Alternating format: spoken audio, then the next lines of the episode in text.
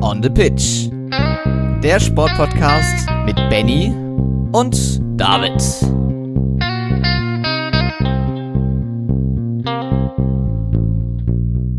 Wir reden heute über den 50. Sieg von Max Verstappen in der Formel 1. Zudem beginnt der große Wintersport endlich an diesem kommenden Wochenende und es gibt wieder einige Weltrekorde im Schwimmen zu verzeichnen. Das alles und noch viel mehr in der 187. Folge von On the Pitch, der Sportpodcast. Und damit einen guten Abend an David. Moin, moin. Hallo Benny und auch ein herzliches Hallo an euch da draußen. Wir haben heute wieder eine Menge News für euch zusammengefasst aus der vergangenen Sportwoche und werden euch natürlich updaten, was in den vergangenen Tagen so passiert ist. Und äh, darüber haben wir natürlich verschiedene Newsmeldungen zu Beginn, kommen wir gleich drauf zu sprechen. Unter anderem geht es um Schwimmweltrekorde und die Rugby-WM. Danach haben wir noch ähm, Tennis mit im Petto und dann eine kleine Vorschau auf den Wintersport. Das geht tatsächlich diese Woche los, Benny, hast du ja schon angerissen. Dann im Motorsport werden wir uns mit dem Formel 1 Wochenende in Austin beschäftigen und dem DTM-Saisonfinale im am Hockenheimring in Hockenheim. Ähm, danach gibt es noch Handball, Eishockey, Darts und Snooker, Basketball, Football und natürlich den üblichen Blick in den Fußball auf euch, äh, für euch. Da ist natürlich Bundesliga dabei, internationaler Fußball, Europapokal beginnt jetzt wieder hinter oder nach der Länderspielpause. Wir blicken einen Blick äh, oder werfen einen Blick auf die Frauennationalmannschaft und das dazugehörige Trainerteam. Also eine Menge Themen, die für euch bereitstehen, Benny. Aber ja, eine traurige Meldung äh, zu Beginn. Wie immer, wenn große Sportpersönlichkeiten gehen, ist das bei uns vor allen anderen Sportneuigkeiten und so nimmt die Fußballwelt in diesen Tagen Abschied von Sir Bobby Charlton, einem der Weltmeister von 1966 bei dem äh, WM-Finale, das England gegen Deutschland ja gewinnen konnte, mit abenteuerlichen äh, Maßnahmen. Aber ähm, ja, die Gedanken von mindestens mal ganz Fußball UK waren auf jeden Fall am Wochenende ähm, bei den Anhängern von Manchester United unter anderem. Ja, ganz genau. Also äh, die Zeit titelte zum Beispiel auch, er war für England wie Uwe Seeler für Deutschland.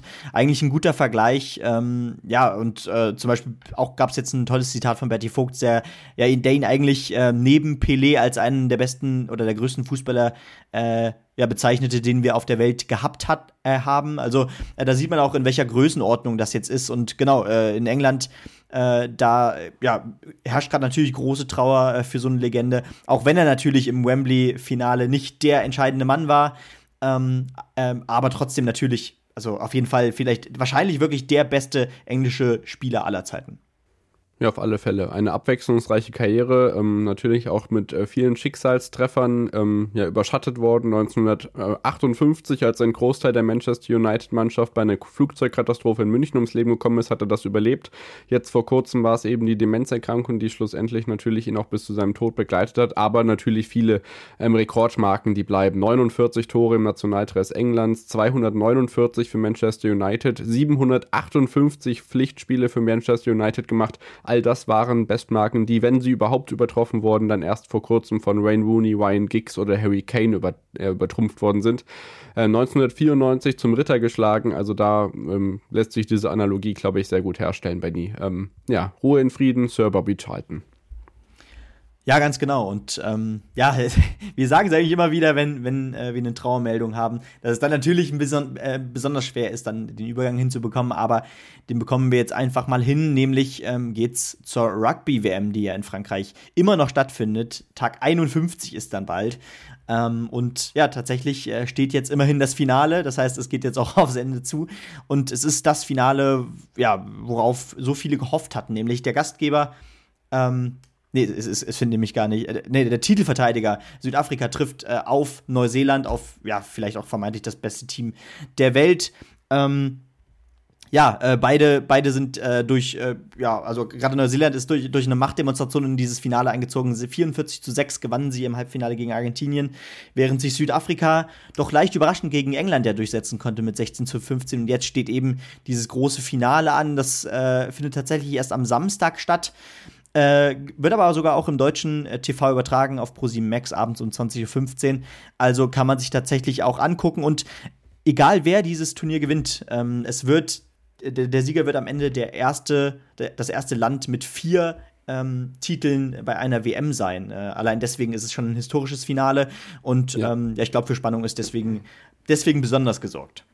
Und spätestens, ähm, wenn ihr dann morgens Riesenslalom geguckt habt, könnt ihr euch den ganzen Abend am Sonntag auch schon mal vormerken, denn es ist eben nicht nur Rugby-WM-Finale, sondern auch NBA-Auftakt. Das gleiche auch bei der Sendergruppe äh, Pro7 Sat1, also Sat1, äh, äh beziehungsweise Pro7 oder Pro7 Max sind am Start. Das heißt, der Sonntag auf jeden Fall schon mal einplanen, auch abseits des Fußballs. Und wir machen weiter mit äh, zwei Weltrekorden aus dem Schwimmen von einer alten Bekannten, Kaylee McKeon, McKeown, äh, Keown, wie auch immer man sie jetzt aussprechen mag. Ähm, sie hat zwei Weltrekorde Rekorde aufgestellt. Die dreimalige WM-Goldmedaillengewinnerin über 50, 100 und 200 Meter Rücken. Die hat jetzt ihren, ihre eigene Bestmarke über die 100 Meter Rücken verbessert und zwar um 0,12 Sekunden auf 57 8,33 Sekunden über die 100 Meter Rücken und auch über die 50 Meter Rücken hat sie sich jetzt den Weltrekord gekrallt, nicht gekrault, sondern gekrallt, mit 26,86 Sekunden über die 50 Meter Rücken. Da ist also jetzt die letzte Station der Weltcup-Serie nochmal mit ordentlich Weltrekordmeldungen, ähm, ja, ja, gewesen und äh, hat Schlagzeilen hinterlassen. Währenddessen kann ich euch natürlich aus der Leichtathletik und aus dem Radsport diese Woche nichts mehr berichten, aber der Winter kommt ja dazu. Ähm, kommen wir jetzt, denn Benny, diese Woche geht es endlich wieder los. Es ist Wintersportzeit. Sölden steht vor der Tür.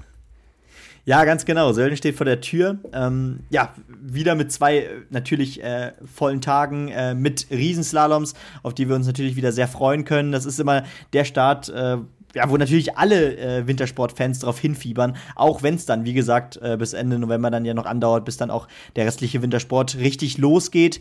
Äh, das letzte Novemberwochenende, da müsste dann, glaube ich, auch wirklich alles starten, von nordischer Kombi über Skispringen, ähm, ja, bis Biathlon sogar. Und ja, äh, tatsächlich äh, freue ich mich auch sehr. Ich weiß nicht, wie es da äh, bei dir aussah. Man hat, glaube ich, aber auf jeden Fall schon was rausgehört, glaube ich, bei dir.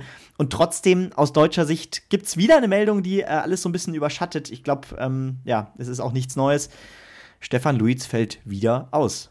Ja, das ist echt ein richtiger Pechvogel jetzt diesen Winter. Wir haben das ja gefühlt jeden Winter, dass ähm, ein Athlet oder eine Athletin aus deutscher Sicht gefühlt den ganzen Winter verpasst, weil man sich schon in der Vorbereitung verletzt. Und diesmal ist es eben gefühlt schon wieder Stefan Luiz. 2017 Kreuzbandriss, 2019 Innenbandriss, 2022 Bandscheibenvorfall und keine Olympischen Winterspiele für ihn. Nun Knöchelbruch und Syndesmosebandriss wieder komplette Saison hinüber. Das ist natürlich wirklich ärgerlich. Er ist letzte Saison erst wieder so richtig in den Weltcup zurückgekehrt und nun der erneute Rückschlag. Da auf jeden Fall gute Besserung an ihn und ja, natürlich ist die Wintersportvorfreude bei mir auf jeden Fall da, auch wenn man jetzt stimmungsmäßig irgendwie noch nicht so ganz darauf eingestellt ist, weil eben, wie gesagt, ähm, ich sonst immer so gepolt war, okay, Formel 1 ist vorbei, Skispringen geht los, aber das verschwimmt in diesen Jahren immer noch mehr. Mhm. Ähm, und das natürlich dadurch begleiten, dass es jetzt so früh losgeht, ähm, so früh wie zuletzt 2017, glaube ich. Die FIS feiert sich übrigens dafür, dass sie es im Vergleich zum letzten Mal irgendwie nach hinten geschoben hätten, aber es ist eigentlich totaler Quatsch.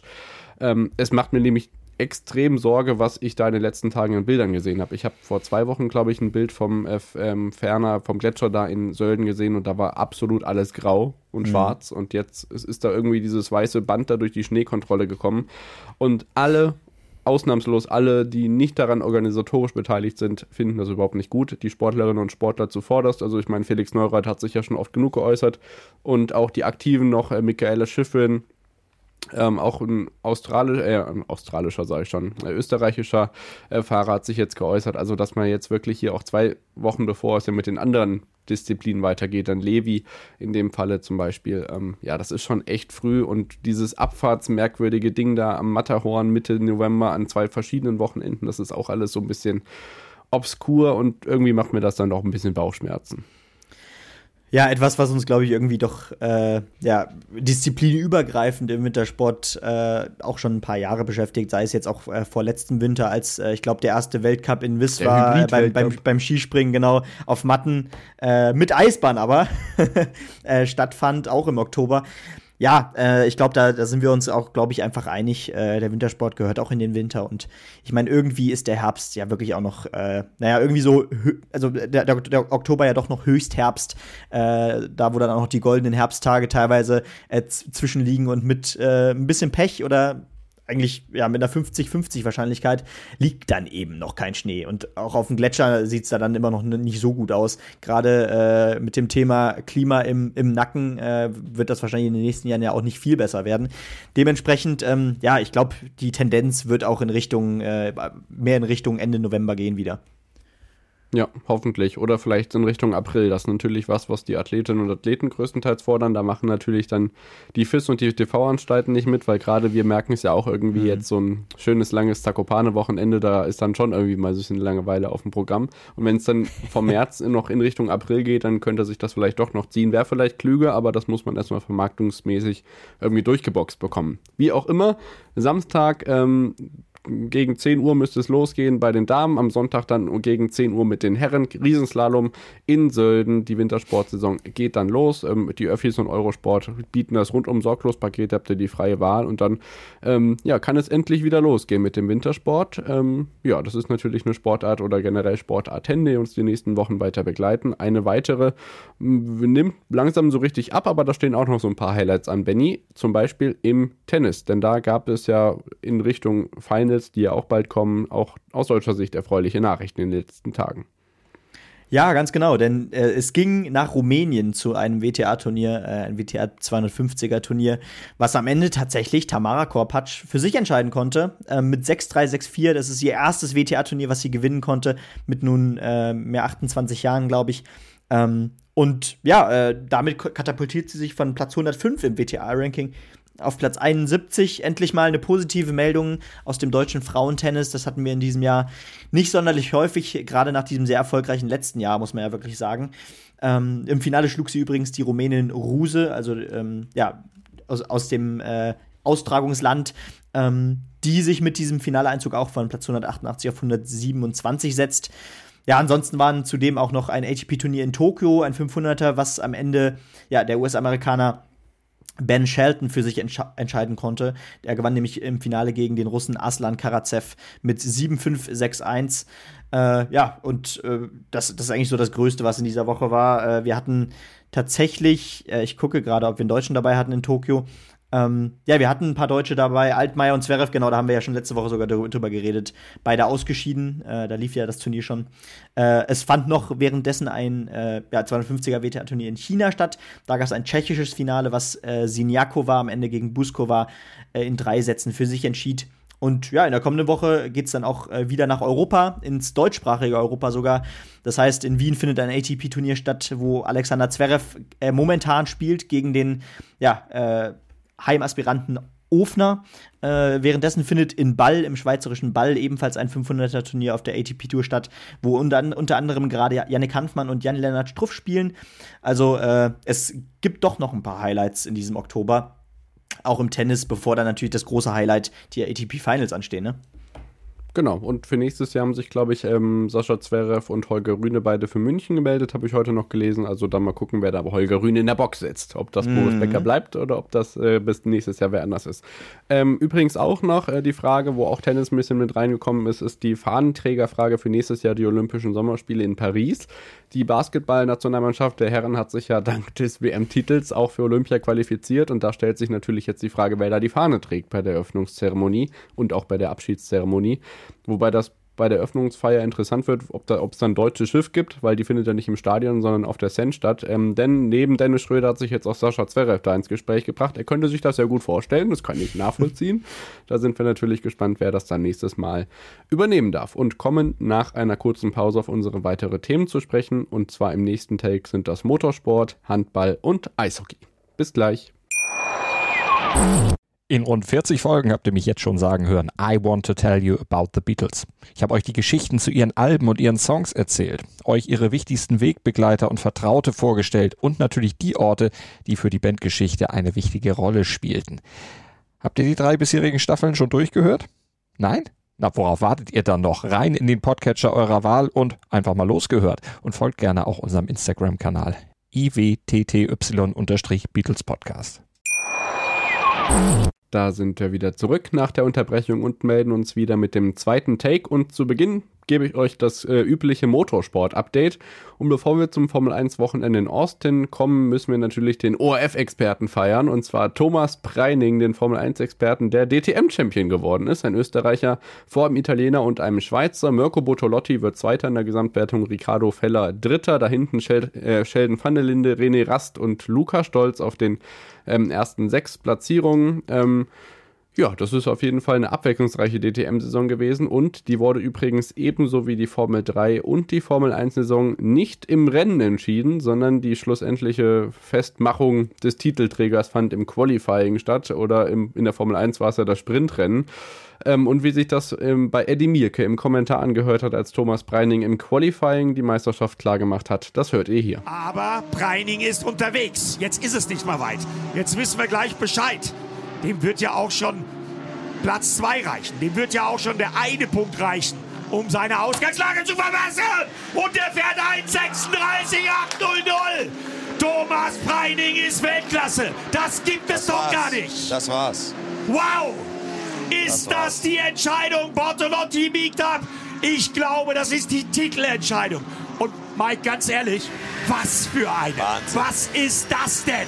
Wo holt Thomas Preining das her? Der Mann ist vom anderen Stern. Das gibt es doch überhaupt nicht. Ja, ich glaube, Emotionen. Sorry. Ich glaube, emotionaler muss man es äh, oder kann man es auch gar nicht rüberbringen. Da auf jeden Fall noch einmal herzliche Glückwünsche an Thomas Preining und das Team Mantai EMA. Und dann äh, blicken wir auf das äh, Formel 1 Wochenende von Austin. Da natürlich einmal mehr ein Sprintwochenende, warum auch immer. Ich kann es echt nicht wirklich großartig leiden. Nächste Woche geht es dann nach Mexiko. An diesem Wochenende gab es das normale Qualifying dann am Freitagabend. Leclerc, Norris, Hamilton. Dementsprechend etwas ähm, überraschend vorneweg, denn Max Verstappen hat aufgrund von Track Limits eine Strafe bekommen und die Runde wurde aberkannt, musste von Platz 6 dann ins Rennen gehen. Und wenn wir uns das Sprintergebnis angucken, ist es aber doch fast wieder so, wie man das kennt. Max Verstappen gewinnt den Sprint und holt 8 Punkte vor Hamilton, Leclerc, Norris, Paris, Sainz, Gasly und Russell, der mit 5 Sekunden Strafe noch einen Punkt abholt. Ähm, ja, da wurde Nico Hülkenberg aus deutscher Sicht 15. Und wenn wir uns das Rennen angucken, ist es auch wenig überraschend. Äh, Max Verstappen vor Lando Norris und Carlos Sainz auf dem Podest. Das heißt, drei Teams, das ist schön. Und ähm, was das für die Meisterschaft bedeutet, ist ganz interessant. Blicken wir gleich noch drauf. Ausgeschieden sind ähm, Esteban Ocon und Oscar Piastri. Die haben zusammen einen Unfall gebaut. Äh, Fernando Alonso mit Aufhängungsproblemen ähm, mit einem eigentlich richtig guten Rennen, weil der ist aus der Boxengasse gestartet und nachträglich disqualifiziert worden sowohl Lewis Hamilton als auch Charles Leclerc. Das bedeutet, einige rücken auf im Klassement. Perez auf 4, Russell auf 5, Gasly auf 6, Stroll auf 7. Yuki Tsunoda holt auf Platz 8 5 Punkte und ist der erste Japaner seit Kamui Kobayashi in China 2012, der eine schnellste Runde holt. Alex Albon holt im ähm, Williams 2 Punkte und Logan Sargent ist ähm, der erste Amerikaner seit Urzeiten, der in der Formel 1 punktet. Er wird dank des Aufwertungsdramas ähm, ja, mit der Disqualifikation ähm, mit einem Punkt belohnt und bringt damit beide Williams in die Punkte. Und glücklicher Elfter ist dann am Ende Hülkenberg, dahinter Bottas, Joe, Magnussen und Ricciardo. Benny, wie spät hast du das mitbekommen mit den Disqualifikationen heute Morgen? Ja, tatsächlich doch ein bisschen später. Äh, aber ja, Wahnsinn. Und am Ende ist natürlich äh, auch wieder jemand, der davon profitiert. Äh, zum Beispiel auch ein Lando Norris. Ähm, ich bin wirklich begeistert, was für eine zweite Hälfte da McLaren oder vor allem Lando Norris eigentlich hingelegt hat. Äh, wirklich sensationell, äh, wie, wie jetzt. Auch äh, Piastri stark. Auch Piastri, gen genau, ja. jetzt auch wieder stärker geworden. Ähm, also ganz wichtig, äh, da jetzt noch das Ruder rumgerissen zu haben. Aber natürlich, also das passiert natürlich nicht häufig, dass drei Leute, die schon auf einem Podium standen, ähm, in diesem, nee, vier sogar, mit Ocon ja auch noch, ähm, ja, allesamt, äh, ja, tatsächlich ähm, nicht das Rennen zu Ende fahren konnten und ähm, ja, Ausfälle verkraften mussten. Ja, ist auf jeden Fall einiges passiert. Das ist der, äh, der 50. Sieg für Max Verstappen. Äh, Leclerc hat sich natürlich dann auch nicht so wirklich gut gezeigt. Er ist im Endeffekt von Platz 1 auf Platz 6 zurückgefallen. Und ähm, ja, so ein bisschen Überholmanöver hast du schon angesprochen oder sich behaupten können. Das Ruder rumreißen war die Formulierung, mhm. genau. Ähm, Aston Martin ist nämlich zurückgefallen in der WM, denn McLaren hat das Ruder rumgerissen und Platz 4 in der Konstrukteurswertung erobert. Ähm, da natürlich weiter Red Bull vorneweg. Mercedes auf 2 mit 344 Punkten, Ferrari mit 322 Punkten. Da ist also auf jeden Fall noch Platz, dass sich da was dreht. McLaren auf Platz 4 mit 242, Aston Martin 236 Punkte. Da ist also auf jeden Fall auch ganz, ganz äh, eng das Ganze. Da kann sich noch was tun. Alpine 100, Williams 26, Alfa Romeo 16, Haas 12, Alfa Tauri 10. Da tut sich wirklich noch einiges bei den ausbleibenden vier Rennen, die es noch gibt. Und in der Fahrer-WM-Wertung kann man mal schauen. Fernando Alonso behauptet sich weiter auf Platz 4. Mal gucken, ob er das durchhalten kann, weil er natürlich vor allem von seiner starken ersten Saisonhälfte profitiert. Ähm, 183, Sainz 173, Norris 100 159, Leclerc 151. Also das ist alles sehr, sehr eng. Mal gucken, was sich da in den kommenden Wochen noch tut. Wie gesagt, diese Woche geht es dann auf dem Autodromo Hermanos Rodriguez in Mexiko-Stadt mit dem großen Preis von Mexiko weiter. Ja, also noch vier Rennwochenenden bis zum Ende der Formel 1-Saison. Das ist irgendwie diesmal echt wieder davon geflogen, wie eigentlich dieses gesamte Jahr. Und äh, ja, äh, damit äh, die Vorentscheidung, wie gesagt, die steht ja auch schon fest, äh, dass Verstappen mal wieder Weltmeister wird. Und damit würde ich sagen, ja, gehen wir direkt zum Handball. Äh, denn auch da, ja, gab es ja, gab's ja nicht nur das Topspiel, aber vor allem. Vorentscheidung. Die, Vor die Vorentscheidung auf den, auf den Titel der, der HBL. Nein, natürlich nicht, aber es gab das Topspiel zwischen, vor dem Spieltag zumindest, äh, den Tabellenersten, die Füchse Berlin, und dem Tabellenzweiten, der MT Melsungen. Ja, und am Ende war es äh, doch eine relativ deutliche Partie. Am Ende gewinnt nämlich, äh, gewinnen die Füchse ähm, 37 zu 31 und, und, holen damit ihren zehnten Saisonsieg in Folge.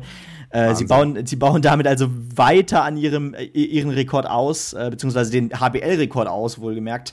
Äh, das ist unfassbar, was da gerade abgeht in der, in der Handball-Bundesliga. Und ähm, ja, ich glaube, in der Deutlichkeit hätte man das jetzt auch nicht gedacht, gerade weil die MT wirklich richtig gut in Form ist, oder?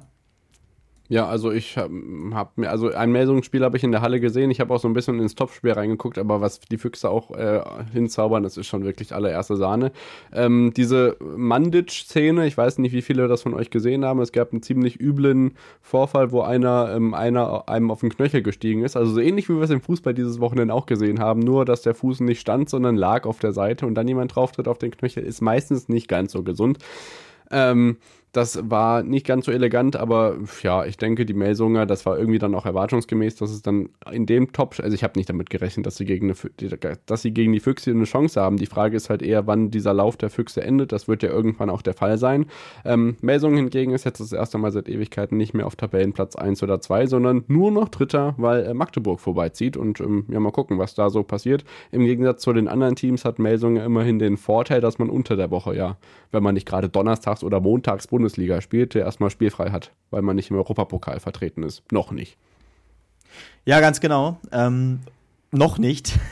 Acht Siege aus zehn Spielen ist natürlich trotzdem eine sensationelle Quote, die es in den letzten Jahren äh, noch nie gab. Äh, dennoch wurden sie natürlich jetzt mit, der, mit dieser zweiten Niederlage ähm, in der Tabelle überholt und zwar von SC Magdeburg. Ähm, auch die kommen langsam ins Rollen, äh, schlagen diesmal Stuttgart auch relativ deutlich mit 31 zu 25. Äh, ja, Gummersbach musste tatsächlich auch äh, eine Niederlage hinnehmen gegen die Rhein-Neckar-Löwen. Ist ja auch doch ein wirklich starkes Spiel, 28 zu 26. Beide bisher mit einem soliden, also Rhein-Neckar-Löwen mit einem soliden Saisonstart, Gummersbach mit einem sensationellen Saisonstart, kann man glaube ich sagen. Jetzt auch nach zehn Spielen immer noch auf Rang 6. Also die kämpfen sich da oben äh, ans obere Drittel auch ran. Äh, ganz, ganz stark. Ansonsten gab es den ersten Auswärtserfolg für Flensburg äh, nach, im, im zehnten Spiel. Äh, auch das ist, denke ich, eine Meldung wert. Diesmal gegen Erlangen mit 27 zu 22 auch ein wichtiger Sieg, weil da lief ja, ja noch, nicht, noch nicht ganz so viel in dieser Saison. Jetzt ist man Vierter, hat sich mit dem Sieg also wieder rangebissen an Melsung und Co., aber ist da eben auch noch zwei Punkte hinter dem, den Hessen. Ja, die HSG Wetzlar muss man auf jeden Fall noch herausheben, weil die es irgendwie fertigbracht, jede Woche ein Kellerduell zu spielen, weil ja. die gefühlt sich immer einmal kurz rausboxen können, dann trotzdem wieder Tabellenletzter sind und dann ist es gefühlt jedes Wochenende letzter gegen vorletzter. Jetzt hat man gegen Balingen 27, 30 gewonnen. Jetzt, äh, diese Woche steht ein Spiel gegen Erlangen an, das heißt, es ist quasi wieder Kellerduell und danach muss man nach Eisenach, die ja heimstark sind wie sonst mhm. was. Also, die Mittelhessen haben da noch ein bisschen was zu tun, auf jeden Fall. Ja, definitiv. Und äh, wieder kann man eigentlich nur sagen, ähm, okay, die Füchse, die, die gehen jetzt langsam voran, haben jetzt äh, drei Punkte vor Magdeburg. Aber ähm, trotzdem, es ist, es ist noch sehr, sehr spannend. Äh, alles, alles noch drin. Magdeburg beißt sich, glaube ich, jetzt auch so ein Stück weit wieder an, an die Füchse ran. Äh, die machen jedenfalls für mich den Eindruck, als, als ja. wären sie so langsam wirklich in Topform wieder. Mal sehen, was jetzt mit der MT passiert, wie man jetzt, was man für Schlüsse aus dieser Nieder Niederlage gegen die äh, Füchse zieht. Ich hoffe, äh, das hat jetzt nicht das Selbstbewusstsein gedämpft, weil ich glaube, gegen diese, gegen diese Füchse kann man auch mal verlieren. Das darf passieren. Genau, ich kann euch nur kurz sagen, wie es im Europapokal diese Woche aussah. Ähm, für Kiel nicht ganz so gut. Die haben in der Champions League verloren gegen Kreuzstadt aus Norwegen 34 zu 30. Magdeburg gewinnt gegen Porto 37 33. Und dann, Benny, ich habe was für dich. Äh, European League, ähm, die Rhein-Neckar-Löwen waren erfolgreich gegen Christian äh, Stadt äh, 20 zu 26. Hannover hat gewonnen 23 zu 31 gegen äh, Kriens Luzern. Die Füchse haben wir gewonnen gegen Savoie in äh, Frankreich 24 22. Also wirklich schön, dass die deutschen Mannschaften im Europapokal auch mal was liefern. Das haben wir die letzten Jahre auch mitunter mal anders erlebt. Natürlich ja. nicht nur. Und die SG Flensburg-Hanne gewinnt mit 46 zu 32 gegen die Kadetten Schaffhausen. Ja, das ist doch mal, also erstens die Kadetten Schaffhausen, ein sehr schöner Teamname. Und ja, das sind, sind doch erstmal gute Vorzeichen. Ich meine, wir haben ja auch schon, ja, nicht nur positive gesehen im, im internationalen äh, Wettbewerben äh, im Handball in dieser Saison, aber das sieht doch jetzt mal ganz gut aus. Ja, und ich würde sagen, das war es jetzt erstmal aus dem Handball, oder? Ja, genau. Dann kann ich euch ein kurzes Update geben, wie es in der NHL aussieht. Die ist ja losgegangen. Ähm, da kann man soweit jetzt noch nicht groß irgendwas ablesen, wie das ist. Äh, Leon Dreiseitel noch nicht so ganz gut in die ähm, Saison gestartet mit den Edmonton Oilers. Moritz Seider sieht es da schon ein bisschen optimistischer, den ganzen Saisonstart mit den Detroit Red Wings. Und wie gesagt, da werden wir einfach im Laufe der Saison immer mal drauf schauen, wie es sich da entwickelt. Und in der deutschen Eishockeyliga gab es am Wochenende natürlich auch wieder Spiele. Die Eisbären Berlin als Spitzenreiter haben verloren zu Hause gegen die Fishtown Penguins 2 zu 4. Das heißt, die äh, Mannheimer sind ein bisschen rangekommen, hätten sie zumindest gekonnt, aber die haben auch verloren gegen die Düsseldorfer EG. Also irgendwie so ein bisschen äh, gebremste Favoriten da oben. Ähm, die Löwen Frankfurt haben sich jetzt äh, mit einem Penalty-Sieg 2 zu 3 gegen Ingolstadt bewiesen und ähm, da ist natürlich ein bisschen spannend, wenn da oben die Mannschaft nicht punkten, wer von dahinter rankommen kann. Unter anderem haben da die Kölner Haie am Mittwoch noch die Chance, in einem ausstehenden Spiel ähm, aufzuschließen und so ein bisschen Boden gut zu machen. In der der NHL, denke ich, müssen wir auf die Tabellen noch nicht gucken. Von daher äh, können wir getrost in die Pause gehen und hören uns danach wieder mit Darts, Snooker, Basketball und Football. Wie baut man eine harmonische Beziehung zu seinem Hund auf? Puh, gar nicht so leicht. Und deshalb frage ich nach, wie es anderen Hundeeltern gelingt, beziehungsweise wie die daran arbeiten. Bei Iswas Dog reden wir dann drüber. Alle 14 Tage neu mit mir, Malte Asmus und unserer Expertin für eine harmonische Mensch-Hund-Beziehung, Melanie Lippisch. Ist was, Dog? Mit Malte Asmus. Überall, wo es Podcasts gibt. Da sind wir wieder zurück nach der Unterbrechung und melden uns wieder mit dem Take Nummer 3 an der heutigen äh, Stelle, in der heutigen Folge. Und Benny darf uns gerne wieder updaten, was im Darts passiert ist. Und auch, ich habe es unter der Woche so ein bisschen mitbekommen, was Rolf Kalb am grünen Tisch so erlebt hat in den vergangenen Tagen. Der Snookersport darf auch nicht fehlen. Ja, genau. Also da geht es jetzt wirklich wieder wöchentlich los. Gerade äh, läuft die äh, Northern Ireland Open ähm, und tatsächlich schon die zweite Runde. Und da gibt es tatsächlich mal wieder was aus deutscher Sicht äh, zu verkünden, denn tatsächlich hat es Lukas Kleckers in diese zweite Runde geschafft. Ähm, da hat er jetzt, glaube ich, noch nicht gespielt, aber äh, auf jeden Fall schon mal ein tolles Vorzeichen, dass er mal wieder ein Spiel gewinnen konnte. Ähm, ich glaube auch wichtig für, für das eigene Selbstvertrauen. Ich glaube, er, er wird heute Abend noch in äh, sein Zweitrunden-Match antreten. Äh, ansonsten hat Neil Robertson schon erfolgreich sein, seine zweite Runde überstanden gegen Wujice mit 4 zu 1.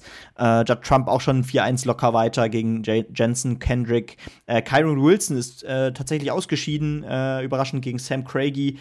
Ähm, genau, und äh, die äh, Weltmeisterin war übrigens auch mit von der Partie, Rebecca Kenner, die leider mit 1 zu 4 gegen Jack Lazowski ausgeschieden ist. Aber sonst gab es jetzt keine großen Überraschungen.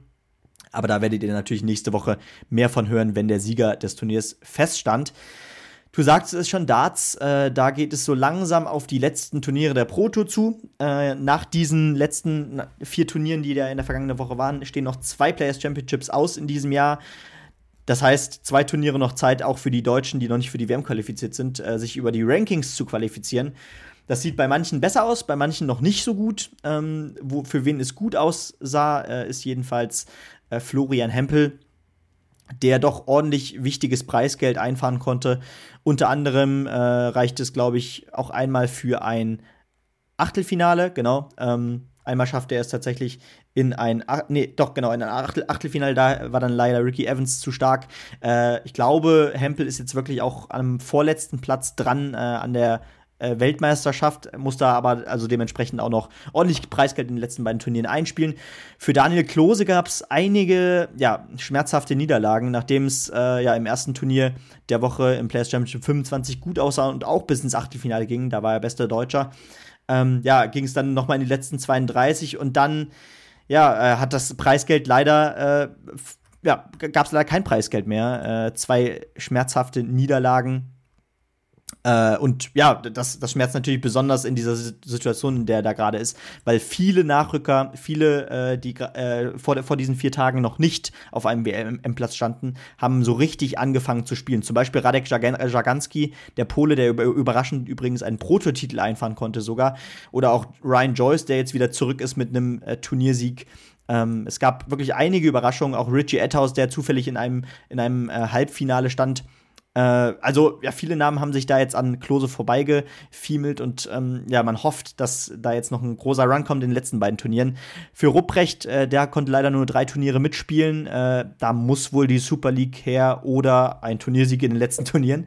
Ähm, ja, macht er. Oder eben der, die letzte Chance ist dann natürlich der PDPA-Qualifier für alle Tourcard-Holder, äh, wo dann vier Startplätze noch ausgespielt werden.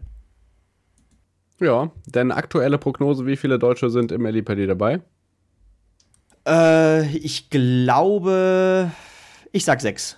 Das gab's noch nie. Ich glaube, es gibt dieses Jahr einen Rekord. Ich glaube, Hempel schafft's noch. Und ich glaube auch, dass, ja, Klose, Rupprecht ähm, vielleicht noch eine Chance haben, da äh, nachzuziehen. Und ja, das wäre doch auf jeden Fall nicht. Ja. Na, naja, gut, son sonst, warte mal, wir, wir, haben Clemens, wir haben Schindler, wir haben Petretschko, wir haben dann hoffentlich Hempel, wir haben dann hoffentlich Klose und einen äh, German Rupprecht. Super League Qualifier dann noch. Oder Rupprecht. Ja, ja, vielleicht Rupprecht, der ist auch bei der Super League dabei. Ja, der Bielefelder Jung, der macht das schon. Ja, das ist schon wirklich geil, dass wir da jetzt diesen, diesen Hype weiterreiten können im Dartsport und da jedes Jahr dann weiter ähm, Rekorde knacken können, was die maximale ähm, die Anzahl an Deutschen im Ellipelli angeht. Aber da werden wir natürlich auch hier weiterhin drüber sprechen und ähm, werfen noch mal einen ganz kurzen Blick in den Basketball. Da startet am Wochenende die NBA, habe ich ja schon gesagt. Ähm, RAN ist dabei, das heißt, da habt ihr auch die Möglichkeit, nach langen Jahren endlich mal wieder was im Free TV zu sehen. Ähm, Gordon Herbert wird kein Vereinstrainer. Das ist eine News, die jetzt auch so ein bisschen durch die, die Tage durch die News waberte, dass man vielleicht noch bei einem Euroleague-Club ähm, ein paralleles Engagement irgendwie an den Start bringen könnte, parallel zu seinem Job als deutscher Nationaltrainer. Dem ist jetzt wohl nicht so. Und dann können wir nämlich kurz blicken, was in der BBL so passiert ist ähm, in, dem, in den vergangenen Tagen. Ähm, unter anderem Ulm war erfolgreich gegen Hamburg, 78 zu 94, hatte die Tabellenführung weiterhin ähm, verteidigt und ist oben geblieben. Ebenso erfolgreich gewegen, äh, gewesen wie Bonn und ähm, Berlin auch, genau. Die Bayern haben gegen Kreuzheim gewonnen, 62, 97. Ähm, deutliche Ergebnisse und die Bayern, da werden wir gleich nochmal drauf zu sprechen kommen. Rasterfechter gewinnt, er äh, verliert nämlich gegen Alba und deswegen auch die Tabellenführung sind jetzt in Anführungszeichen nur noch auf Platz 5 als Aufsteiger. Göttingen verliert äh, in Chemnitz, nachdem sie ja auch schon ähm, die Gießener aus dem Pokal geschmissen haben, genau.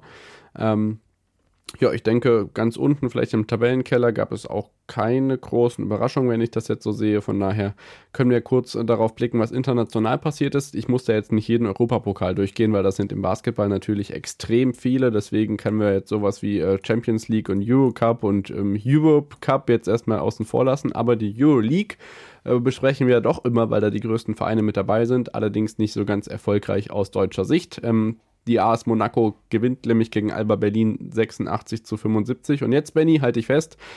Ähm, ja, die Bayern waren in Barcelona unterwegs und haben den Bayern in ihrer neunjährigen Euroleague-Historie die höchste Niederlage aller Zeiten eingezimmert. Ein 59 zu 98 hieß es am Ende, das sind 39 Punkte Unterschied. Ähm, bisher lag der Rekord bei 33 Zählern Unterschied, die sie 2019 mal bekommen haben.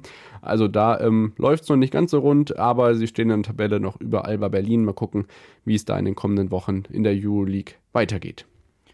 Genau, ich glaube, bei Bayern war ja der einzige Sieg äh, tatsächlich das Spiel gegen Alba. Also, ähm, wenn, dann holen die deutschen Teams äh, gegen sich selber Punkte. Ja, da sieht es weiterhin leider etwas düster aus international, aber auch nichts, was man nicht hätte äh, ja vorhersehen können. Äh, das ist leider der Fall. Und ich würde sagen, ich gehe ja dann doch mal kurz auch noch auf die NFL ein, denn ja, ähm, die neue Liga von Oliver Bierhoff. die neue Liga von Oliver Bierhoff, der jetzt Berater oder beratend bei den, bei den New England Patriots tätig ist. Und äh, ja, wie unser Kollege Lukas Storms äh, vor der Aufnahme schon korrekt gesagt hat, äh, er hat noch eine ja, blitzsaubere Quote, denn es gab direkt im ersten Spiel äh, den ersten Sieg für die Patriots. Äh, vor dem Spiel hatte ja, hatten ja die Patriots eine Statistik von 1 zu 5 Siegen äh, bisher in dieser Saison. Äh, diesmal reicht es äh, für den zweiten Saisonsieg und das gegen die Buffalo Bills. Äh, das war dann doch etwas überraschend.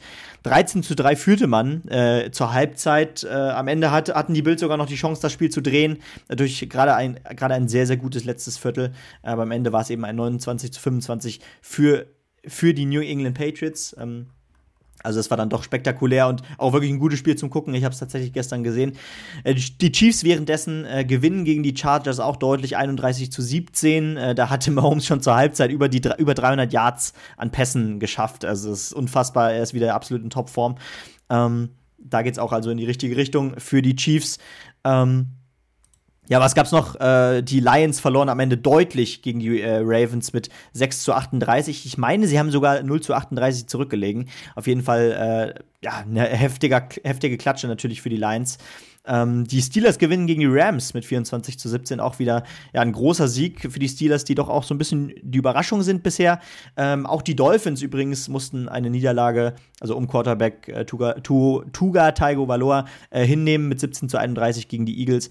Aber ja, die Eagles sind natürlich auch wirklich gerade ziemlich gut in Form. Die Dolphins bleiben übrigens in der AFC East trotz der Niederlage Erster. Die Bills trotz der Niederlage Zweiter. Also ähm, da, da, haben die Patriots auch noch einiges zu tun in deren Division. Während die Steelers auf Rang 2 direkt hinter den Baltimore Ravens in der AFC North sich bewegen. Ähm, ansonsten AFC South wird angeführt von Jacksonville. Äh, West von Kansas City Chiefs natürlich, äh, die immer noch nur eine Niederlage haben nach sieben Spielen. Und ja. die NFC East, ja, wie Philadelphia Eagles eben, die eben auch nur bisher eine Niederlage hinnehmen mussten. Genau, die Vikings spielen noch gegen die 49ers äh, in der Nacht von Montag auf Dienstag und ansonsten Interesse halber, ähm, bist du im Moment Team RTL oder Team Endzone, um irgendwie noch den Überblick zu behalten? Ich, ich gucke tatsächlich gerade sehr, sehr gerne äh, RTL, aber auch, weil ich, weil ich gestern unbedingt natürlich wieder äh, Bushi gucken wollte. Ähm, ja, ich ich finde eigentlich den Mix eigentlich aus, aus den Emotionen von Bushi oder von Schmiso mit diesem Fachwissen von äh, Coach, vom Coach Izumo oder von Björn Werner. Das kommt sehr sympathisch rüber bisher und ich äh, mag die äh, Übertragung bisher von RTL eigentlich ziemlich gerne zieht man dem Ganzen dann doch irgendwie vor, auch wenn man weiß, dass man da bei dem anderen irgendwie mehr Überblick hätte. Aber so kann man sich wenigstens irgendwie drauf äh, reinsteigern, mitunter ein paar Leute kennenzulernen. Weil sonst bist du halt wirklich reizüberflutet. Ja, erstens das und, und zweitens ist es, glaube ich, auch für den allgemeinen Zuschauer, der da jetzt nicht äh, jeden Spieler kennt und äh, sich über jeden Transfer und alles auskennt und über jeden Verein. Äh, da ist einfach, glaube ich, äh, Bushi und Co. auch die, ohne, ohne jetzt die Endzone natürlich schmähen zu wollen, äh, die bessere nee, Variante. Gutes, gutes Produkt. Genau, gutes Produkt, aber die bessere Variante in dem Fall, weil, also in meinen Augen, ähm, ja, ich, ich brauche jetzt nicht diese Statistik-Scores äh, jede Minute ins Gesicht. Ja, genau. Ja, gut. Ähm, danke für die Antwort und wir hören uns gleich wieder mit dem Fußball. Es geht natürlich noch einmal ganz kurz um Länderspiele. Wir sprechen über die Bundesliga, internationale Ligen, einen kleinen äh, Vorschau-Part für die Europapokalspiele unter der Woche haben wir für euch. Wir blicken auf die Frauenbundesliga und stellen die Frage, was macht Martina Voss-Tecklenburg? Bis gleich. Da sind wir wieder zurück nach der Unterbrechung und melden uns wieder mit dem Fußball, Benny. Mexiko gegen Deutschland 2 zu 2. Du bist ja sicherlich nachts aufgestanden, deswegen kannst du mir gerne dein Fazit von der Länderspielreise in die USA der deutschen Fußballnationalmannschaft der Herren mitteilen.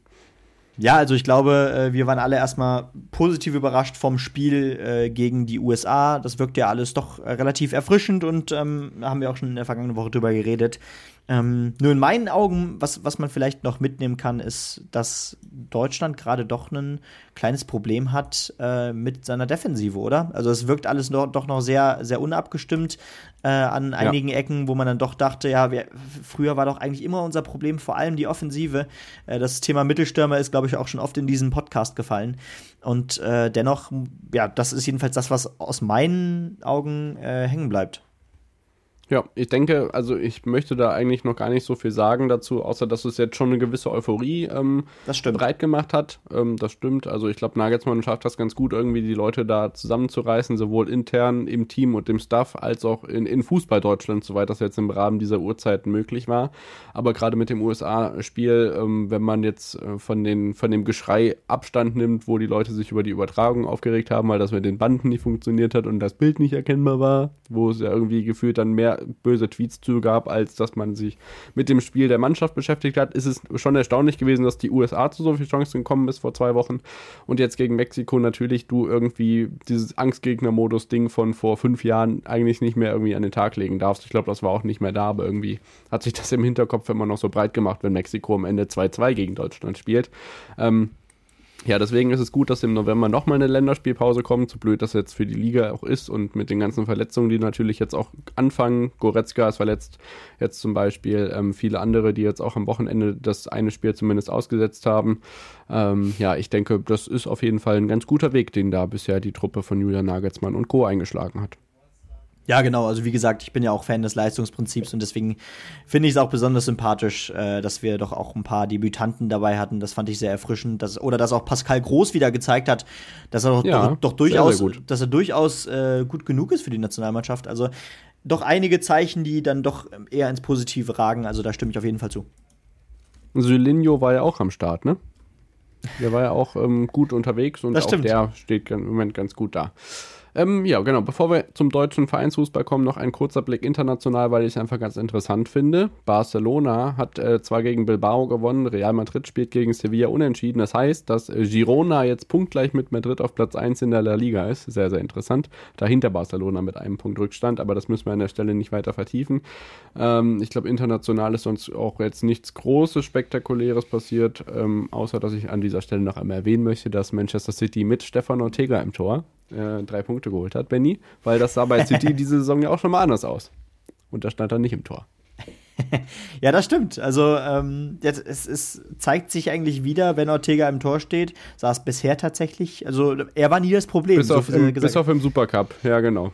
Stimmt, ja, da war ja was ansonsten, ja, genau, möchte ich das einfach mal so in den Raum stellen und dann äh, blicken wir ganz kurz in Liga 3 und wenn ich schon bei Stefan Ortega bin, dann kann ich auch sagen, dass äh, Arminia Bielefeld das Kellerduell in Liga 3 gewonnen hat, musste man auch gegen den Tabellenletzten MSV Duisburg, die haben aus elf Spielen sieben Punkte wie es da in Liga 2 beim ähm, unten im Tabellenkeller aussieht, das kann uns Benny jetzt verraten, denn die Schalker Stimmung ist im Gegensatz zu der leichten Aufbruchstimmung, die man in Bielefeld im Tabellenkeller der dritten Liga vermag, noch nicht ganz so gut, weil da sind die Richtungen dritte Liga auch irgendwie noch so ein bisschen geistig zugegen gerade, ne, die Gedanken. Ja, und das auch, ich denke, zu Recht. Ich glaube, äh, jetzt muss man auch wirklich sagen, ich hoffe, dass jeder Fan auch auf dem Boden angekommen ist, weil jetzt heißt es wirklich, äh, sich dem Abstiegskampf annehmen, weil wir stehen, also Schalke steht jetzt fünf Punkte hinter dem 15. Platz, jetzt schon nach äh, zehn Spielen, sieben Punkte aus zehn Spielen, also nicht viel, äh, deswegen habe ich eben gegrinst, als du sagtest, sieben Punkte nach elf Spielen äh, MSV Duisburg. Eh so ähnlich sieht es bei Schalke aus in der zweiten Liga. Ja. Nur, dass da eben zwei Teams noch schlechter sind mit Osnabrück und Braunschweig mit sechs beziehungsweise fünf Punkten. Aber ja, auch das erste Spiel unter Trainer Gerätz äh, ja, sah eben blutleer aus. Es wurde das erste Mal versucht, mit einer Dreierkette und mit, einem, mit einer Doppelspitze mit ähm, Tirode und mit Lassme zu spielen. Ähm, ja. Ja, lass mal, glaube ich, auch eine hundertprozentige mal wieder liegen lassen. Aber nichts, was es nicht auch schon bei Bielefeld gab. Äh, ja, sonst muss man einfach wirklich sagen, ähm, die Mannschaft ist wirklich, sie wirkt blutleer, uns fehlt ein Leader in der Defensive. Äh, man hat ja irgendwie Baum, in Baumgartel so die Rolle eines Leaders sich erhofft, der ja Was auch. mit Schallenberg? Unauffällig. Also, ähm, Weil der wurde dafür ja auch gekauft. Der wurde, der wurde genau geholt. dafür geholt, genau. Ähm, aber ja, am, Ende äh, hat man das Gefühl, äh, sie pushen sich gegenseitig in den Abgrund. Äh, Geratz hat auch tatsächlich in der, in der Pause äh, wohl äh, die Spieler relativ laut angeschrien, hat er selbst zugegeben nach, nach der Pressekonferenz, äh, in der Pressekonferenz nach dem Spiel. Ähm, das zeigt eigentlich schon, ja, wo, wo es gerade hingeht. Und äh, ich glaube, dafür ist aber Geratz doch der richtige Mann, weil ähm, er hat ja selber gesagt, er will den Spielern das Siegergehen wieder einimpfen und ähm, ja, ich, ich hoffe einfach, dass sich die Spieler einfach der, auch dieser, dieser, diesem, diesen Ernst, Ernst der Lage gerade bewusst sind, weil das ist wirklich keine schöne Situation. Ähm, ich meine, selbst bei Hertha sieht es ja gerade nicht gut aus, aber die sind trotzdem mit zwölf Punkten, fünf Punkte vor Schalke und Elf da. Und ich würde sagen, ja, David, komm, dann lass uns auch weg von Schalke gehen und hin in die restliche Zweitliga.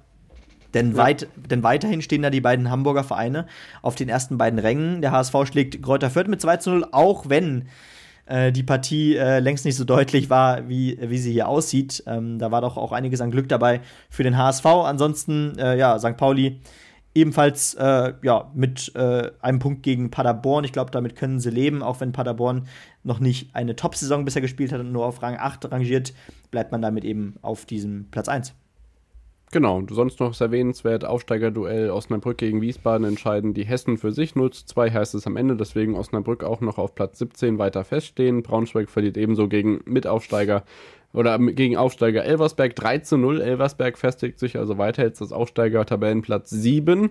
Direkt hinter Kaiserslautern, die ähm, zu Gast waren im Topspiel. Eintritt frei bei Fortuna Düsseldorf und da gab es tatsächlich einen sehr, sehr spektakulären Samstagabend, denn Kaiserslautern führte 3 zu 0 in Halbzeit 1 nach einer halben Stunde und verlor das Spiel gegen Fortuna Düsseldorf 4 zu 3. Da hat sich Eintritt frei auf jeden Fall schon mal im wahrsten Sinne des Wortes bezahlt gemacht bei diesem Topspiel mit Eintritt frei. Ja, absolut. Äh, interessant, was, was sowas freisetzen kann. Ja, aber ich würde sagen, ähm, ja, komm, wir warten nicht lang und gehen direkt in die erste Liga, oder? Gerne. Und da starten wir rein mit dem Freitagabendspiel Dortmund gegen Werder Bremen. Ja, habe ich ähm, zum allergrößten Teil gesehen, von daher klarer Pflichtsieg. Ähm, was heißt klar? Ähm, Pflichtsieg muss so sein. Ähm, ja, lieber hinten dicht als vorne Hack, Hacky Mecky machen. 1-0. Ja, vor allem, äh, ich, ich fand eigentlich das ganz gut, wie äh, ja, wie, wie das zusammengefasst wurde von Edin Terzic nach dem Spiel, äh, dass er gesagt hat, wir haben da auch jetzt in der Länderspielpause beziehungsweise auch in der Sommerpause lange dran gearbeitet, dass wir effektiver Fußball spielen wollen. Auch zumachen. Das, das meinte ich, ja. Genau, eff effektiver spielen, wo spielen wollen. Das heißt auch in, in, an man in, über manche Strecken dann eben nicht schön, aber dafür effektiv und äh, wichtige Punkte einfahren. Und äh, ich meine, genau das passiert ja gerade. Mit ja, durchschnittlichem Fußball ist Dortmund immer noch nur, also mit, mit solidem Fußball ist Dortmund immer noch nur zwei Punkte weg von der Spitze. Also alles im Rahmen nach acht Spielen, würde ich sagen.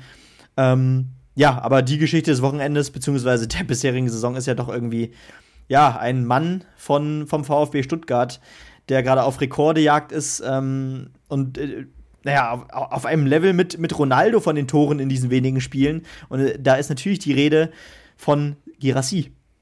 Da bleibt nur eins zu sagen: gute Besserung. Das stimmt. Äh, das ist das einzige Problem. Das einzige, was ihn aus der Bahn werfen konnte, war eine Verletzung. Denn, Aber es äh, musste ja so kommen. Ja, neun Spiele, 15 Tore. Also, was ist da eigentlich los? Das kann ich dir nicht sagen. Die Frage ist auch, was auf der anderen Seite dieses Fußballspiels los war. Stuttgart gewinnt in der alten Försterei bei Union mit 0 zu 3. Die stehen jetzt auf Platz 15 in der Tabelle. Ähm, Gosens wackelt für Neapel, habe ich gelesen. Und bei Union ist äh, das erste Mal so das Krisenlämpchen an für mhm. Fischer. Das stimmt, ja. Äh, doch eine sehr harte Saison. Ich meine, da. Äh da war ja auch sehr viel Pech dabei, teilweise international. Äh, und dazu kommt dann neben dem Pech, was man in der Champions League hatte gegen Braga zum Beispiel auch wieder äh, bei dieser ärgerlichen Niederlage, ähm, diese, die Doppelbelastung, äh, die dann natürlich auch den Schnitt in der Liga runterzieht. Und ja, das sieht gerade wirklich düster aus. Sechs Punkte aus acht Spielen. Äh, man ist da nur zwei Punkte weg vom, von einem Abstiegsplatz. Okay, alles gut nach acht Spielen, aber äh, das war natürlich nicht der Anspruch. Ich weiß gar nicht, wie die Leitlinie war. Ich glaube, von Urs Fischer wurde vor der Saison wieder gesagt, äh, früh den Aufstieg ähm, verhindern und dann ähm, gucken, was geht. Aber ja. Den Abstieg. Äh, den Abstieg verhindern, ja. Wir wollen früh den Aufstieg verhindern. Das ist uns wichtig, diese Saison. ja, aber jedenfalls, ja, ähm, es, es, sieht wirklich nicht gut aus. Und ähm, ja, wir haben uns vor der Saison noch die Frage gestellt, äh, kann das es, es kann doch jetzt eigentlich nicht mehr besser werden für Union. Und jetzt ist mhm. offensichtlich tatsächlich das Limit erreicht. Ja, ich habe leider nicht mehr im Kopf, wo ich die hingetippt habe in der Tabelle, aber ähm, ich habe auf jeden Fall mal ein bisschen auf die Euphoriebremse getreten und gesagt, das kann auf jeden Fall nicht weiter so gehen. Ja. Äh, weiß ich nicht. Mal gucken, wo das hingeht. Ich bin dafür, dass man Urs Fischer erstmal da drin lässt, weil da ist so viel neu jetzt dieses, diese Saison bei Union, dass man irgendwie gucken muss, diesen Haufen dann noch äh, zusammenzubringen und nach vorne zu treiben. Denen das Siegergehen wieder einimpfen, würde man auf Schalke sagen. Und dann mal gucken, was da ähm, passiert. Und jetzt gegen Neapel, oder man stelle sich vor, man hätte in den letzten beiden Spielen gegen Madrid und Prager immerhin zwei Punkte geholt. Ob das jetzt irgendwas an der Laune da geändert hätte, ich glaube nicht, aber es hätte irgendwie so ein bisschen Rückenwind gegeben, weil ja, es waren beides unglückliche Niederlagen, sehr unglücklich. So, die weiteren Partien des Wochenendes am Samstag äh, Freiburg gegen Bochum ein 2 zu 1, ähm, Wolfsburg gegen Leverkusen 1 zu 2. Leverkusen holt sich damit die Tabellenführung zurück, die Dortmund über die Nacht von Freitag auf Samstag hatte. Hoffenheim verliert zu Hause oder man müsste es sagen, Benny war letztes Jahr da, mehr oder weniger auswärts zu Hause gegen Frankfurt ohne Trapp, ohne Götze, Glückwunsch zur Tochter und ohne Kapitän Rode 1 zu 3. Eintracht dagegen so ein bisschen wieder mit ähm, ja, Weichenstellung in Spur nach oben, ne? Auf jeden Fall, wichtiger Sieg. Äh, man, man bewegt sich da irgendwie gerade äh, die ganze Zeit irgendwo rum äh, auf den Verfolgerplätzen zwischen 6 und 9. Aber ich glaube, man ist da auch gerade relativ zufrieden mit, dass man, dass man sich da relativ im stabilen Mittelfeld, im oberen stabilen Mittelfeld auf, aufhält. Ich glaube, der Saisonstart ist in Ordnung und man arbeitet sich da vorne ran. Ja, ist ein schöner Bruch in der Tabelle zwischen ja. Wolfsburg und Augsburg. Den kann man schön erkennen und ich finde, die beiden Vereine eignen sich auch hervorragend, um so einen Bruch in der Tabelle darzustellen. Ähm, unterhalb dieses Bruchs steht äh, der SV Darmstadt 98. Es gab zu Hause ein 1 zu 3 gegen RB Leipzig. Das ist soweit auch nicht überraschend. Leipzig jetzt auf Platz Tabellen, äh, Tabellenplatz 5. Im, Topsp Im Topspiel gewinnen die Bayern in Mainz mit 1 zu 3. Das ist soweit auch keine große Überraschung, weil man muss ja dieses Angstgegnertum nicht immer so ganz hoch jubeln. Ähm, Jubel gab es stattdessen im Rhein-Energiestadion beim Derby der Kölner gegen Gladbach, Benny, denn Steffen Baumgart war nicht nur den Tränen nahe, sie waren auch wirklich da. 3 zu 1 am Ende für seine Kölner, der erste Sieg der Saison. Ja, und was für ein wichtiger. Und auf der anderen Seite steht eben dieses Gladbacher Team, was wieder unter ihren, ja, unter ihren Erwartungen bleibt. Und es ist doch Wahnsinn, wieder auch nur sechs Punkte aus acht Spielen mit diesem Kader, wo man eigentlich sagt, also da, da muss es doch eigentlich ins obere Drittel gehen. Und ähm, ja, alle haben natürlich irgendwie auch auf den neuen Trainereffekt gehofft bei Gladbach. Ähm, mit Ceoane, aber offensichtlich ähm, geht es da immer noch nicht zurück auf die internationalen Plätze. Da ist man gerade spielerisch weit von entfernt. Jetzt verliert man auch noch gegen, den, äh, gegen das lange Schlusslicht Köln. Und ähm, ja, äh, düstere Aussichten da unten, aber es ist doch generell krass. Guck mal, wenn du, wenn du auf Platz 10 bis Platz 18 guckst, dann sind dazwischen auch immer noch nur fünf Punkte. Ähm, sieben Punkte aus acht Spielen hat Platz 11 Heidenheim. Also äh, ja, da sind doch einige Teams, die wirklich äh, doch noch einiges holen müssen, um hier relativ früh äh, doch in Richtung Klassenerhalt zu gehen. Also Union ist auf jeden Fall das Leverkusen des, der Vorsaison. Das kann man so festhalten ja, und mal gucken, was die anderen Teams da unten so machen. Heidenheim gegen Augsburg war ja unser Favoritenspiel am Sonntagnachmittag, hat sich dann toremäßig und Entertainment-Faktormäßig auch besser dargestellt, als das viele erhofft hatten oder erwartet hatten. Ein 2 zu 5 am Ende im Hartwald für die Augsburger. Natürlich äh, sehr, sehr spektakulär. Da lohnt sich auch die Zusammenfassung, weil da gibt es ordentlich Tore. Ähm, ändert aber an der Tabellensituation eher weniger. Augsburg zieht dadurch an Heidenheim vorbei. Augsburg auf 10 und Heidenheim auf Position 11. Dann blicken wir kurz drauf, was da in den kommenden Tagen europäisch auf uns wartet und beginnen mit der Conference League. Da können wir nur sagen, ähm, Eintracht Frankfurt spielt zu Hause am Donnerstagabend gegen Helsinki ohne Kevin Trapp. Der ist gesperrt worden für ein Spiel wegen der ähm, ja, mehr oder weniger unflätigen Sachen, die dann nach dem Schlusspfiff in Saloniki passiert sind. Ähm, Baka Topola gegen SC Freiburg ist in der Europa League eine der Partien, die wir aus deutscher Sicht interessant finden. Und auch ähm, ja, Bayer Leverkusen ist im Einsatz und zwar gegen Agdam aus Aserbaidschan, das dann am Donnerstag um 21 Uhr. Ja, ganz genau. Gerade Leverkusen kann dann natürlich auch schon große Schritte gehen äh, in Richtung äh, 16. Finale der Euroleague. Da sieht es also sehr gut aus, ähm, wenn, wenn da jetzt der, der nächste Sieg fällt. Und ja, äh, doch gute Aussichten für die deutschen Teams, finde ich. Ähm, allesamt äh, Favoriten und äh, dementsprechend sollte da auch endlich mal was gehen. Genau, dann gibt es noch die Champions League natürlich. Dienstag das Prime-Spiel. Achtung, nicht 21 Uhr, schon 18.45 Galatasaray gegen Bayern München ohne Leon Goretzka und auch noch ohne Manuel Neuer. Aber das sollte ja trotzdem funktionieren, oder? Tabellenplatz 1 gegen 2, da sollten die Bayern, die sich ja schon in Kopenhagen so ein bisschen schwer getan haben, mhm. in Istanbul doch eigentlich durchkommen. Ja, absolut. Also da gehe ich eigentlich auch von aus. Äh, ist irgendwie auch natürlich ein Pflichtsieg Ähm, weil, ja, auch, auch wenn äh, bisher United unter ihren Möglichkeiten blieb und immer noch ohne, ohne Sieg ist, ähm, ja, oder ohne Punkt ist tatsächlich in dieser Gruppe, ähm, heißt es dann natürlich auch für Bayern frühzeitig ähm, ja, die Tabellenspitze klar zu machen. Und ich meine, wenn man jetzt dieses Spiel gegen den Tabellenzweiten Galatasaray gewinnt, dann ist man schon fünf Punkte von Platz zwei weg. Das ist erstmal ja. ein stabiles Polster und ähm, ich glaube, da, da lässt sich dann eine Rückrunde darauf aufbauen. Genau, für die Salzburger geht es gegen Inter Mailand. Ansonsten noch ganz interessant, dass ähm, in Gruppe B Sevilla gegen Arsenal spielt und Tabellenführer RC Lens gegen PSV Eindhoven. Mal gucken, wie das, weiter, wie das da weitergeht. Wir hatten schon angesprochen, Braga gegen Real Madrid und äh, Union Berlin gegen Neapel. Das am Dienstag dann um 21 Uhr und am Mittwoch dann aus deutscher Sicht noch Newcastle United, die Borussia Dortmund empfangen um 21 Uhr und parallel dazu RB Leipzig gegen Roter Stern Belgrad. Ich glaube, letztere Partie sollte klar sein. Dort Dortmund wird gegen Newcastle zu knabbern haben.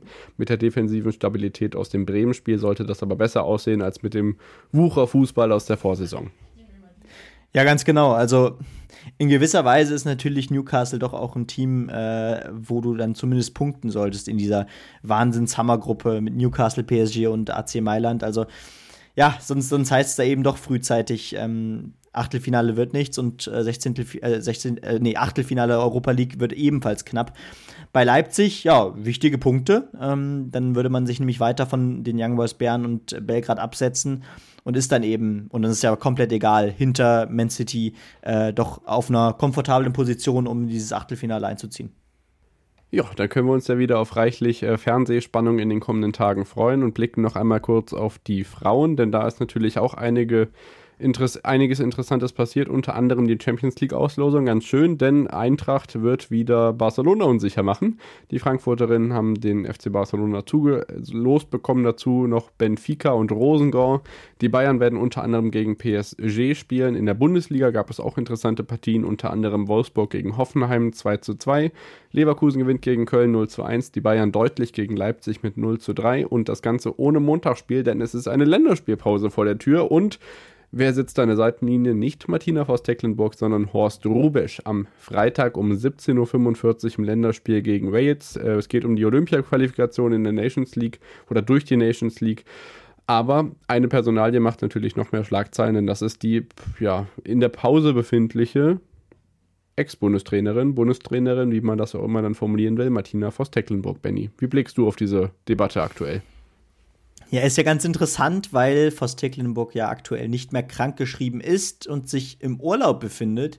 Und da gab es ja äh, doch natürlich durchaus auch kritische Töne aus dem Team, zum Beispiel Lena Oberdorf, die sich da äh, ja als eine der besten Spielerinnen sehr kritisch gegenüber ihrer Nationaltrainerin zu Wort meldete. Und ähm, ja, es ist doch eine komische Situation, oder? Also die Kommunikation ging ja, ja offensichtlich auch komplett in die Hose. Äh, das Vertrauen äh, der Mannschaft in die Trainerin äh, wächst dadurch natürlich auch nicht sonderlich. Und das in der Situation, äh, ja, nach einem Vorrundenaus bei der WM, äh, trotz dieser, diese guten Turniers im letzten Jahr, ähm, irgendwie sind die Vorzeichen nicht ganz so gut für Voss Tecklenburg mehr, ne? Nee, also ich glaube ehrlich gesagt nicht, dass sie zurückkommt. Ich fand es auch generell interessant. Also ich habe vorhin noch einen Artikel drüber geschrieben, generell äh, erstmal, wo sie als Rednerin tätig war. So ein bisschen ist das ja immer nicht direkt mit Sportbezug. In dem Fall war es der Bayerische Zahnärztetag und das Forum des Bundesverbands Deutscher Fertigbau, wo sie als Rednerin aufgetreten ist. Horst Rubesch sagt jetzt, ich möchte mich da erstmal nicht, äh, nicht einmischen. Das muss der DFB mit der Trainerin klären. Das wird er auch machen. Wie das jetzt geregelt ist, das muss der DFB dann entscheiden. Zitat, das ist jetzt nicht mein Bier. Das finde ich erstmal schön schön, dass ein 72-Jähriger das auch so klar formuliert und Lene Oberdorf hast du angesprochen. Ähm, ich hätte mir durchaus etwas anderes gewünscht, dass man sagt, okay, wir klären erstmal, was bei der mhm. WM passiert ist. Dadurch, dass man eh keine Macht darüber hat, bin ich einfach nur hier, um meinen Job zu machen. Das ist, zwei Spiele zu gewinnen. Alles weitere wird der DFB dann regeln, aber wir kennen den DFB. Mal gucken, was der dann regelt. Ja, absolut. Da kann man, glaube ich, wieder gespannt sein. Aber ähm, ja, auf jeden Fall alleine diese Story, äh, dass Forst Tecklenburg gerade im Urlaub ist, obwohl äh, ja tatsächlich in dieser Woche ein Länderspiel stattfindet. Es ist eine komische, komische Situation, äh, die es so, glaube ich, im deutschen Frauenfußball auch noch nicht gab. Und äh, dementsprechend, nee. ja, doch spannend, was da jetzt noch passiert. Ja, wir werden es auf jeden Fall weiter beobachten und freuen uns auf die nächsten Sporttage, die natürlich auch nächste Woche wieder kompakt für euch zusammenfassen werden und natürlich ihr die Möglichkeit habt, auch uns auf den verschiedenen Social Media Plattformen ähm, ja, zu folgen, zu finden, wie auch immer, YouTube, ähm, Twitter, Instagram, TikTok, da sind wir zu finden und werden, wir versprechen es erneut, in den nächsten Wochen auch wieder zusehen, dass wir da was machen. Aber wir haben gerade die ähm, Ohren voll, deswegen, äh, oder, oder den Kalender voll und ähm, sind wenigstens froh, dass wir die Montage gut über die Bühne bringen und hoffen, ihr findet das auch so. Falls ja, dann könnt ihr uns natürlich gerne Bewertungen und ähm, ja, Däumchen und äh, alles Mögliche hinterlassen. Und dann freuen wir uns dann nächste Woche mit dem ersten Wochenrückblick mit Wintersport. Ja, endlich wieder Wintersportblock, wenn er auch noch klein ausfällt. Ich freue mich sehr drauf, David. Und dann hören wir uns nächsten Montag natürlich wieder zur Folge 188. Ähm, bis dahin eine schöne Woche. Genießt äh, erstens natürlich den Start des Wintersports, äh, aber auch noch den anderen Sport, der in den nächsten Tagen ansteht. Und wie gesagt, bis in einer Woche. Ciao, ciao. Ciao.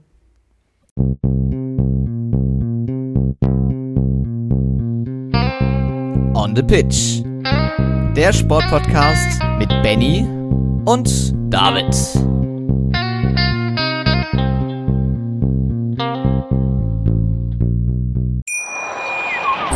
Wie baut man eine harmonische Beziehung zu seinem Hund auf? Puh, gar nicht so leicht. Und deshalb frage ich nach, wie es anderen Hundeeltern gelingt, beziehungsweise wie die daran arbeiten. Bei Iswas Dog reden wir dann drüber. Alle 14 Tage neu mit mir, Malte Asmus und unserer Expertin für eine harmonische Mensch-Hund-Beziehung, Melanie Lippisch. Iswas Dog mit Malte Asmus. Überall, wo es Podcasts gibt.